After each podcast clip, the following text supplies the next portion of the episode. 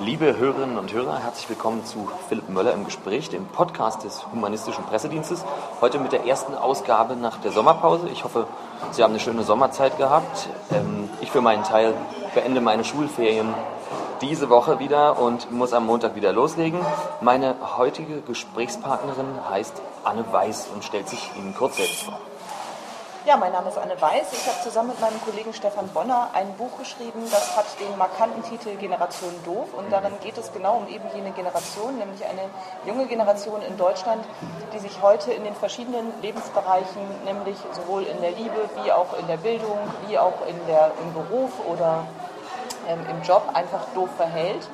Und doof ist da nicht gleich dumm, also es muss nicht unbedingt etwas mit dem Bildungsgrad zu tun haben, sondern es hat einfach was damit zu tun, dass wir uns über die verschiedenen Dinge, die wir tun, einfach keine Gedanken mehr machen. Wir möchten gerne bequem sein, wir konsumieren gerne, wir sind viel im Internet unterwegs und wir prüfen eben einfach auch die Dinge, die wir, auf die wir stoßen, nicht mehr wirklich nach und verhalten uns dann dementsprechend doof im Alltag. Das kann zum Beispiel sowas sein wie ich poste alle meine Sachen auf Facebook und ignoriere dabei, dass die Fotos, die ich dabei ins Internet stelle, auch für andere Zwecke verwendet werden können und wundere mich dann darüber, warum plötzlich irgendwelche Falschmeldungen über mich auftauchen. Also letztlich geht es um eine unkritische Gesellschaft, die ihr da beschreibt. Das ist richtig. Eine unkritische und eine, die auch nicht wirklich darauf trainiert worden ist, Dinge zu hinterfragen und die auch nicht wirklich die Bildung erhalten hat, die sie eigentlich gebraucht hätte, um sich mit Fragen kritisch auseinanderzusetzen. Wir sind einfach unvorbereitet aufs Leben. Und weil das alles heutzutage sehr kompliziert ist, man wird ja mit einer ganzen Nachrichtenflut konfrontiert, ähm, weil das alles sehr kompliziert geworden ist, haben wir auch keine Lust mehr, uns damit zu beschäftigen. Wir müssten ja eigentlich erstmal die ganzen Grundlagen aufarbeiten, die uns von der Schule her fehlen oder auch vom Studium her fehlen, ähm, damit wir uns einfach kritisch mit der heutigen Zeit auseinandersetzen können. Und wenn uns die Basis fehlt, können wir aufgrund dieser Basis kein zusätzliches Wissen erwerben und können auch die Nachrichten zum Beispiel nicht verstehen, mit denen wir täglich konfrontiert werden. Mhm. Ähm, ihr habt offensichtlich ziemlich den Zeitgeist getroffen. Das Buch hat sich sehr gut verkauft, ist Spiegel-Bestseller geworden. Auch der zweite Teil ist ein Spiegel-Bestseller geworden. Ähm, ihr habt euch einem ziemlich schwierigen Thema gewidmet, nämlich eigentlich auch einem klassisch humanistischen Thema, dem Thema Bildung. Ähm, wie seid ihr darauf gekommen? Was hat euch dazu bewegt, das Buch zu schreiben? Also im Grunde genommen war der Auslöser eigentlich ein Morgen, an dem wir uns unterhalten haben über diese ganzen Casting-Shows, die es heutzutage im Fernsehen gibt. Leute, die eben ohne irgendetwas zu lernen ganz schnell berühmt werden wollen, bei denen man aber auch sofort merkt, wenn es zum Beispiel eine Casting-Show für Models ist, dass diese Models überhaupt oder diese möchte gern Models eigentlich überhaupt keine Ahnung davon haben, wo die Stadt, aus der sie kommen, eigentlich in der Republik Deutschland liegt zum Beispiel oder sie auch keine Ahnung von Politik haben und sie möchten aber trotzdem gerne einfach mitspielen bei den Großen. Ähm, da gibt es ganz witzige Situationen, die wir auch in unserem Buch schildern. Und ähm, es ist uns dann zusätzlich noch was passiert, da hat uns morgens jemand angesprochen auf der Straße und sagte, ich würde gerne zum Bewerbungsgespräch und dann mir gefragt, ja, wohin denn da eigentlich? Und dieser junge Mann wusste nicht mal die Straße, in der dieses Bewerbungsgespräch war, geschweige denn den Namen äh, der Firma, bei der er sich vorstellen wollte. Und so sind wir als Generation doof, oder wir sind darauf gestoßen, dass es eben diese Generation doof gibt, die sich wirklich nicht mehr ins Detail mit Dingen beschäftigt und deswegen auf ganz viele Probleme im Alltag stößt. Also auch wirklich mit den lebenspraktischen Fragen nicht mehr zurande kommt. Euer Buch hat, man könnte es mit einem lachenden und einem weinenden Auge lesen ähm, ohne Menschen auslachen zu wollen. Hast du für die Hörer vielleicht ein, zwei Beispiele oder so, was, was euch außerhalb dieses, dieses Menschen da noch begegnet ist? Naja, ich meine, man stellt natürlich auch seine eigene Doofheit in Frage. Wir sind ja genauso Teil der Generation Doof. Insofern ähm, bezeichnen wir uns natürlich auch als solche. Also sowohl Stefan als auch ich, wir haben unsere eigenen Erfahrungen damit gemacht. Dazu gehören dann solche Sachen wie, dass man im Interview gerade mal gefragt wird, ähm, wo liegt denn jetzt eigentlich die Stadt, wo wir dann demnächst zur Lesung hinfahren? Man googelt das dann und möchte jetzt gerne mit irgendwelchen Faktenwissen aufwarten, was man da über diese Stadt hat. Und wir haben uns dann wirklich ganz schön in die Nesseln gesetzt, weil wir dann einfach ein anderes Königstein als das bei Frankfurt genannt haben, nämlich eins, was in Sachsen liegt. Oh ja, gut. Äh, da sind wir dann doch unangenehm aufgefallen. Ja. Und ähm, das gehört genauso mit zu dieser Generation doof. Also es ist auch so eine Verhaltensweise. Ich prüfe nicht mehr das nach oder ich informiere mich nicht mehr tiefgehend, sondern es ist ja alles irgendwie, es schwirrt ja alles so rum und es ist eigentlich alles im Grunde genommen vorhanden. Ich greife darauf zurück und ähm, mhm. ja, setze mich dann ganz fett in einen Fettnapf. Hm. Auf der Homepage steht, Charlene kennt drei skandinavische Länder. Äh, was war das? Schweden, Holland und Nordpol. Schweden, Holland und Nordpol, die klassischen skandinavischen Länder. Ich glaube, dass Lehrer damit ja heutzutage ein ganz großes Problem haben. Erstmal ähm, ist es natürlich so, dass die Schüler einfach sich selber nicht mehr informieren, nehme ich an. Du bist ja Lehrer, also insofern wirst du das wahrscheinlich ja, ganz ja, genau wissen. Ich habe mich, hab mich ziemlich äh, angesprochen gefühlt durch das Buch, ja, weil ich, ähm, du hast mir jetzt ein Exemplar mitgebracht. Ich kann mir gut vorstellen, dass mir Dinge begegnen in diesem Buch, die mir auch im Alltag begegnen. Also ich habe ja durchaus Schüler, die ähm, ja, kognitiv extrem schlecht ausgebildet sind, die auch emotional, sozial echte Defizite haben, die auch ähm, psychomotorische Defizite haben und so weiter. Also ich sage als Lehrer gerne, wir steuern nicht auf eine Bildungskatastrophe zu, sondern wir sind mittendrin eigentlich. Ne? Es herrschen eigentlich katastrophale Zustände. Ähm, und ich, ich erwarte ich hoffe mir so ein bisschen von dem Buch, dass, dass, äh, dass, dass ich da auch Dinge wiederfinde einfach. Ne? Jetzt wäre meine Frage, ihr, ihr wurdet ja ziemlich auch durch die Talkshows gereicht und so. Ihr seid wahrscheinlich nicht nur auf Gegenliebe gestoßen, oder? Wie war das? Habt ihr, haben sich Leute beleidigt gefühlt? Allein schon durch den Titel vielleicht? Also vorwiegend kriegt man Beleidigungen ganz schnell im Internet zu hören, natürlich ja. anonym. Ja, das kenne ich von der Buskampagne. Ja. ja, also insofern stößt man natürlich dann irgendwelche Foren, wo dann Leute posten, den beiden möchte ich mal im Dunkeln begegnen und so. Solche Sachen hat es tatsächlich gegeben. Oder ähm, wir hatten auch Kommentare, ähm, die beiden sehen aus, das fand ich wirklich sehr witzig, weil das war schon wieder sehr intelligent, die beiden sehen aus, als hätten sie noch nie einen fremdverursachten Orgasmus gehabt. Da muss man erstmal drauf kommen. Also, das, das ist ja direkt Wortwitz. Ja, das ist direkt Wortwitz und das ist natürlich, zeigt so eine tiefe Haltung der Abscheu gegenüber dieser ganzen Problematik. Ja. Ähm, es ist natürlich so, dass dieses Problem, was, auf das wir da gestoßen sind und ähm, das natürlich im Moment sehr virulent ist, weswegen wir tatsächlich auch in ganz vielen Talkshows gewesen sind und wir das Gefühl hatten, durch dieses Buch ist auch eine große Diskussion nochmal angestoßen worden, die wir sehr gut fanden. Ähm, dass wir natürlich irgendwo Lösungsansätze bieten möchten. Das Problem bei der Bildung ist natürlich vor allen Dingen, dass ähm, man eigentlich ohne das entsprechende Kleingeld, und das müsste dann schon von staatlicher Seite oder von den Eltern herkommen, oder die Motivation nichts anfangen kann. Es sind zwei dieser großen Faktoren, die heutzutage fehlen. Also das eine ist einfach die Selbstinitiative der Leute sowohl der Eltern, die natürlich auch schon eine schlechte Bildung genossen haben, weswegen sie sich eigentlich nicht mehr einsetzen für ihre Kinder, wie auch natürlich des Staates, der jetzt hingeht und so großtourisch dann Kärtchen für irgendwelche Kulturveranstaltungen genau. verteilen möchte. Das ist ja im Moment gerade die Initiative von Frau von der Leyen, die ich sehr witzig finde, weil ich mir immer vorstelle, wenn die Eltern nicht an Kultur herangeführt worden sind, wie wollen sie das denn ihren Kindern vermitteln? Wie will ich denn dann aussuchen, was eventuell richtig ist für die Kinder? Ja, gut, also was äh, Zensursula, wie sie bei uns heißt, äh, so von sich gibt, ist, ist ja sowieso ähm, ein bisschen fragwürdig. Es ist aber, also ich unterrichte ja auch im bildungsfernen Milieu, nicht nur, aber ähm, man merkt das der Schülerschaft an und auch der Elternschaft. Und ich frage mich tatsächlich, wie kommt es, dass Kinder in der dritten Klasse das erste Mal ein Schwimmbad von ihnen sehen? Also ich meine, Schwimmen lernt man eigentlich früher. Ne?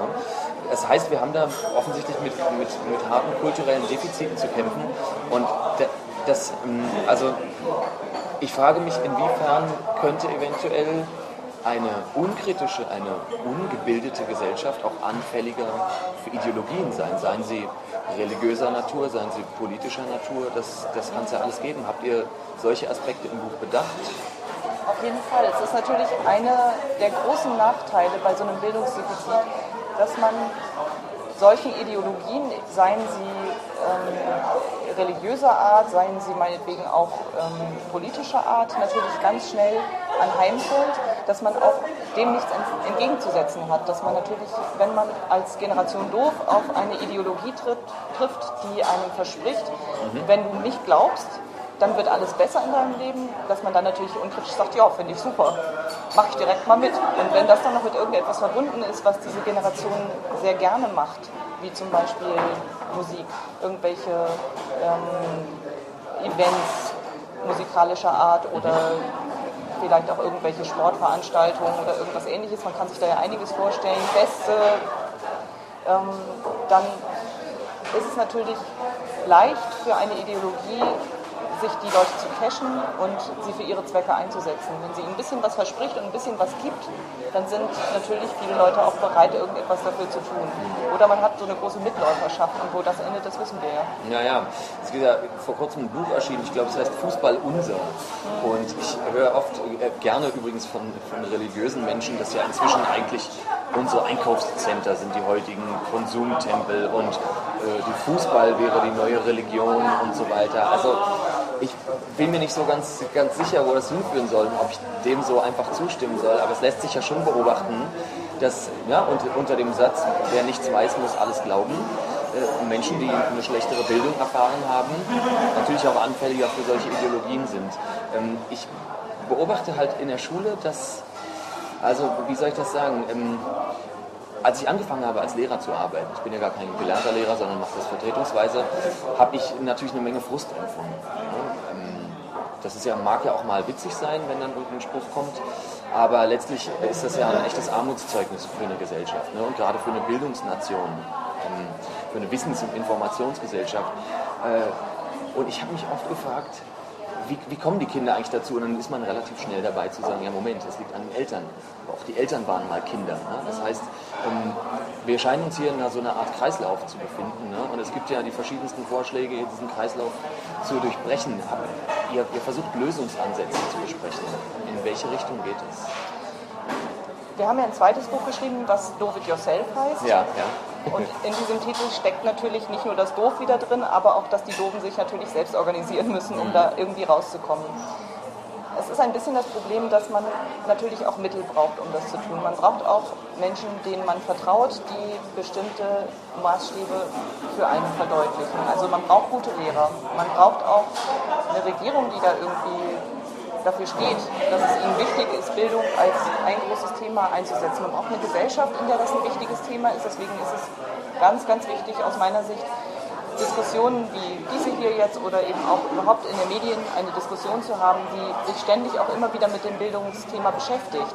Also immer wieder auch darauf zurückkommt, dass es, wie wichtig es ist, dass unser Staat und unsere Gesellschaft sich diesem Bildungsideal verpflichtet fühlen und sich auch einfach dafür einsetzt, dass Bildung wieder zu einem Wert als solchem wird.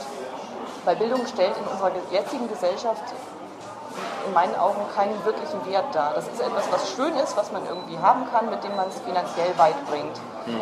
Das also, sind so die Hauptargumente. Ja, ja, genau. Es wird ja auch darüber geredet, dass, dass gerade dieser Bachelorstudiengang jetzt, ne, diese ganze Organisation, ist ja eigentlich ich glaube im Spiegel war es beschrieben, äh, Schering statt Humboldt oder sowas. Ne? Also letztlich geht es nur noch darum, Wissen anzueignen, was nachher dafür da ist, einen Beruf auszuüben, aber nicht mehr dazu da ist, eine klassische humanistische Grundausbildung zu haben. Ne? Ähm, also ich habe Studenten erlebt, die an Astrologie glauben zum Beispiel. Ne? Ich habe ähm, Studenten erlebt, die studieren Psychologie, können aber mit dem Begriff kritischer Rationalismus zum Beispiel nichts anfangen. Meinst du, dieses Problem ist auf Schule bezogen oder lässt sich das sogar auf die Universität erweitern? Ich glaube, dass man es sogar auf die ganze Gesellschaft beziehen muss. Die Universität ist ja nur eine Fortsetzung der Schule im Grunde genommen. Aber wir leben in einer Gesellschaft, die sehr dissoziativ ist, was bestimmte Punkte in der Bildung oder in dem Gesamtbild der Bildung angeht. Ähm, wir wissen bestimmte Sachen und da haben wir auch ein Detailwissen als Gesellschaft, aber alles andere ist uns oft so ein bisschen schleierhaft und so ein bisschen vage. Und was wir brauchen, ist einfach eine Gesellschaft, für die wieder irgendeine eine Form von Überblick auch eine Rolle spielt. Wir, daher kommt es ja, dass wir uns in so einer Art Patchwork-Gesellschaft befinden. Wir suchen uns die wichtigsten Dinge, die uns wichtig sind oder die uns interessieren, in unserer Nische im Internet raus mhm. oder auch in unserem Freundeskreis. Wir picken uns das so ein bisschen zusammen. Deswegen bei ganz vielen Leuten heutzutage natürlich ähm, erstmal alles Mögliche, wenn überhaupt was im Bücherregal steht, nebeneinander steht, man mit, mit, bestimmten Begriffen nichts mehr anfangen kann, obwohl man eigentlich behauptet, sich in dem Thema auszukennen. Oder, ähm, wie ich neulich gelesen habe, es natürlich auch Patchwork-Religionen gibt, in denen man auf der einen Seite sich eine kleine Buddha-Statue hinstellt, auf der anderen Seite jeden Tag sein Horoskop liest oder sich auch wieder dann damit beschäftigt, auf eine Esoterikmesse zu mhm. gehen oder irgendwas anderes aus dem christlichen Glauben sich anzueignen. Und das führt natürlich auch dazu, dass es so eine Beliebigkeit gibt in dem, was wir, womit wir uns beschäftigen und auch in unserem Selbstbild dann letztendlich natürlich. Ja, also ich war jetzt zweimal auf der ESO-Messe, mhm. jeweils aus Arbeitsgründen natürlich. Und ähm, man trifft Gott eigentlich an jeder Ecke dort. Ne? Das ist ganz interessant. Und ich denke, du hast es ja eben angesprochen, das ist das Thema Beliebigkeit. Ne? Ähm, wenn man erstmal anfängt, irgendwelche Sachen für wahr zu halten, für die es keine Hinweise, geschweige denn Beweise gibt, ähm, einfach nur unter dem Punkt, du kannst mir nicht das Gegenteil beweisen, dann ist man natürlich schnell dabei, ähm, ja, alles Mögliche zu glauben. Ich habe es mit den Schülern eben auch erlebt, ne? dass ich, also ich habe an meiner alten Schule Schüler gehabt, die, die kamen aus dem Religionsunterricht und haben mir ganz klar gesagt, ja, Herr Möller, beweisen Sie doch mal, dass es keinen Gott gibt. Und dann habe ich gesagt, ja, Moment mal, ich habe zu Hause im Garten ein fliegendes rosanes Einhorn, das ist unsichtbar. Beweist mir doch mal, dass es das nicht gibt. Und interessanterweise sind die mit der Argumentation zur, zur Religionslehrerin gegangen und haben gesagt, äh, Frau so und so, äh, ich bin Gott, beweisen Sie mir das Gegenteil. Ne? Daraufhin gab es natürlich großen Ärger. Also wir sehen die Themen Religion, Bildung, Philosophie das hängt schon mit, ein bisschen miteinander zusammen. Ähm, gib uns doch gegen Ende des Gesprächs einen, einen Ausblick. Wie sollte sich das Thema Bildung deiner Meinung nach entwickeln? Wo muss die Politik vielleicht noch ansetzen? Und was können wir aus deinem Buch lernen? Also zunächst mal müsste man, um diese Sache mit dem rosa Einhorn richtig einordnen zu können, wahrscheinlich bei der Generation Doof damit rechnen, dass jemand dir tatsächlich glaubt, dass du ein rosanes Einhorn in deinem Ist zu befürchten, ja. ähm, das liegt ein bisschen an unserem Umgang und dem sehr unkritischen Umgang mit Medien. Ich glaube, dass man da mehr Leute auch schulen muss, wenn du jetzt so nach Möglichkeiten fragst, ähm, sich da ein wenig zu verbessern, einfach oder als Gesellschaft zu verbessern oder auch zu gucken, ähm, wo geht es hin in Zukunft. Wir sind im Moment mit einer Flut von Bildern und von Nachrichten und von Unwichtigkeiten auch konfrontiert.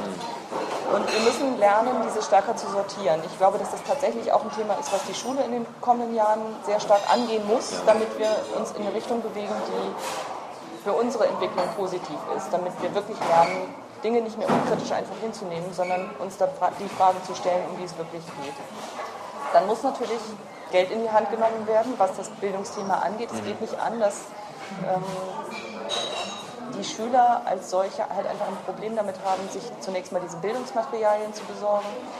Es müsste eigentlich auch Geld in die Hand genommen werden, was so Lehrstellen angeht und natürlich auch ähm, Bildungsmittel. Viele Sachen sind ja veraltet an den Schulen, das wirst du ja auch wissen. Oh ja.